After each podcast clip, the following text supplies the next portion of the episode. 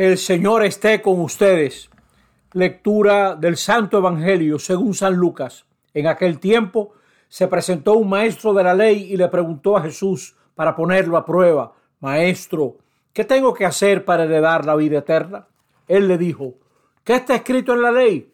¿Qué lees en ella? Él contestó, amarás al Señor tu Dios con todo tu corazón y con toda tu alma y con todas tus fuerzas y con todo tu ser y al prójimo como a ti mismo. Él le dijo, bien dicho, haz esto y tendrás la vida. Pero el maestro de la ley, queriendo justificarse, preguntó a Jesús, ¿y quién es mi prójimo? Jesús le dijo, un hombre bajaba de Jerusalén a Jericó, cayó en manos de unos bandidos que lo desnudaron, lo murieron a palos y se marcharon, dejándolo medio muerto. Por casualidad, un sacerdote bajaba por aquel camino y al verlo dio un rodeo y pasó de largo. Y lo mismo hizo un levita que llegó a aquel sitio. Al verlo, dio un rodeo y pasó de largo. Pero un samaritano que iba de viaje llegó a donde estaba él y al verlo le dio lástima. Se le acercó, le vendó las heridas echando el aceite y vino y montándolo en su propia cabalgadura, lo llevó a una posada y lo cuidó. Al día siguiente sacó dos denarios y dándoselos al posadero le dijo, cuida de él y lo que gastes de más, yo te lo pagaré a la vuelta. ¿Cuál de estos tres te parece que se portó como prójimo de que cayó en manos de los bandidos? Él contestó, el que practicó la misericordia con él. Jesús le dijo, anda, haz tú lo mismo. Palabra del Señor. Bueno, estamos en este domingo 15 del tiempo ordinario delante de esta joya, una de las parábolas más famosas de Jesús, que solo creo que la cuenta Lucas. Hemos visto en la primera lectura cómo el libro del Deuteronomio le recuerda a Israel que los mandatos del Señor están cerca. El Señor nunca nos manda cosas raras, sino cosas muy claras y muy transparentes. Y hay que buscarlo con todo tu corazón, con toda tu alma, es tal vez uno de los problemas que tenemos, que tenemos el corazón dividido. Somos gente distraída, entretenida en muchas cosas. Somos tal vez la generación más entretenida que ha existido en la historia de la humanidad, sobre todo los muchachos y las muchachas. Y ahora la escritura nos llama a buscar al Señor para que viva nuestro corazón, porque los mandamientos del Señor están cerca del corazón y traen vida. Esos mandamientos nos acercan a la palabra de Dios, donde encontramos la verdadera vida, porque la plenitud de Dios reside en Cristo, que es su palabra. Vengamos entonces al Evangelio, donde vemos a este hombre especialista en la ley preguntando qué debe hacer para heredar, heredar la vida eterna. Y Jesús le ayuda a entender que no se trata de cumplir simplemente una ley, se trata de buscar al prójimo. El maestro de la ley responde perfectamente. Él le hizo una pregunta a Jesús. ¿Cuál es el mandamiento? ¿Cuál es el más importante? Y Jesús le hace ver que él ya lo sabe. Él sabe todo, porque muchas veces nuestro problema no es de saber, sino es de querer, de ponernos en la perspectiva correcta. Él se está preguntando, ¿quién es mi prójimo? ¿Quién me queda cerca? ¿Quién me queda cerca? Cerca te queda la gente que piensa como tú, la gente que va al, mismo club tuyo, la gente que usa tu misma marca de zapatos y de pantalones, que tú te los encuentras en los lugares donde vas cuando sales, te los encuentras, están cerca de ti. La gente que tiene tu mismo carro, que a lo mejor te lo encuentras en un vuelo de American Airlines, que son gente que viaja donde tú viajas. Esas son la gente que te queda cerca. Pero ese no es precisamente la, lo que Jesús dice.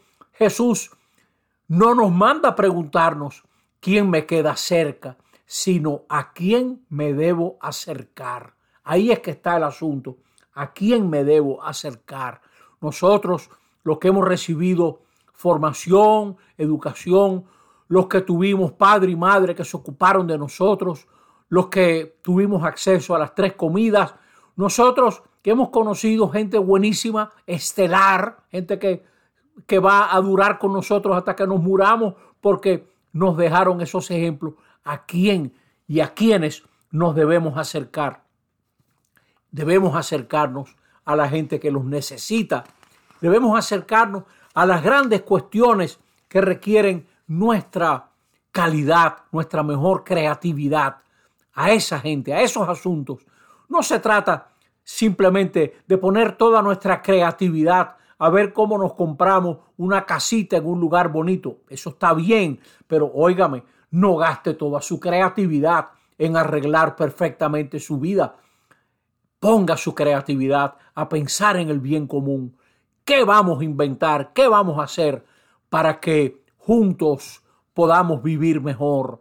Para que la gente que ahora no tiene oportunidades con su trabajo, con su entrega, también ellos puedan crearse oportunidades.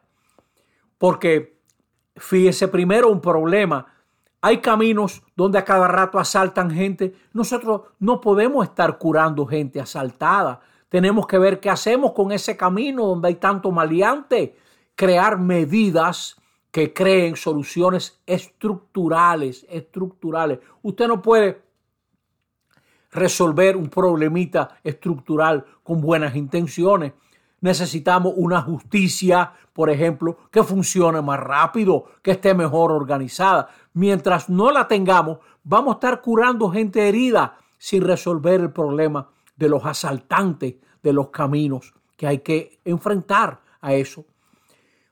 La parábola tiene muchas enseñanzas. Mira esta pasa un sacerdote, pasa un levita, es decir, dos personas cuya profesión estaba resumida en el culto del templo. Jesús los ataca como diciendo, ustedes se creen que son profesionales de Dios, pero dieron un rodeo, dieron un rodeo. ¿Cuántas veces nos pasa eso a nosotros, los profesionales del mundo de la religión, que damos un rodeo y no enfrentamos lo que tenemos que enfrentar. Y eso es lo que Jesús le deja dicho al legista. Él se está preocupando mucho de cómo él va a heredar la vida eterna, de quién le queda cerca, pero no está mirando, no está mirando las cosas como la debe mirar.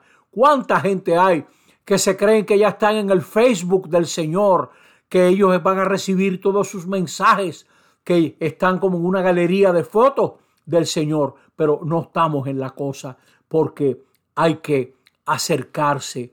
No, no hay que dar rodeos, sino verdaderamente hacernos prójimos. Esa, esa actitud que tuvo el samaritano, que era gente muy despreciada por los judíos. No podían verlos, no podían verlos ni en pintura a los samaritanos. Y ahora viene este hombre despreciado por todos, el samaritano, y se ocupa, se ocupa del herido.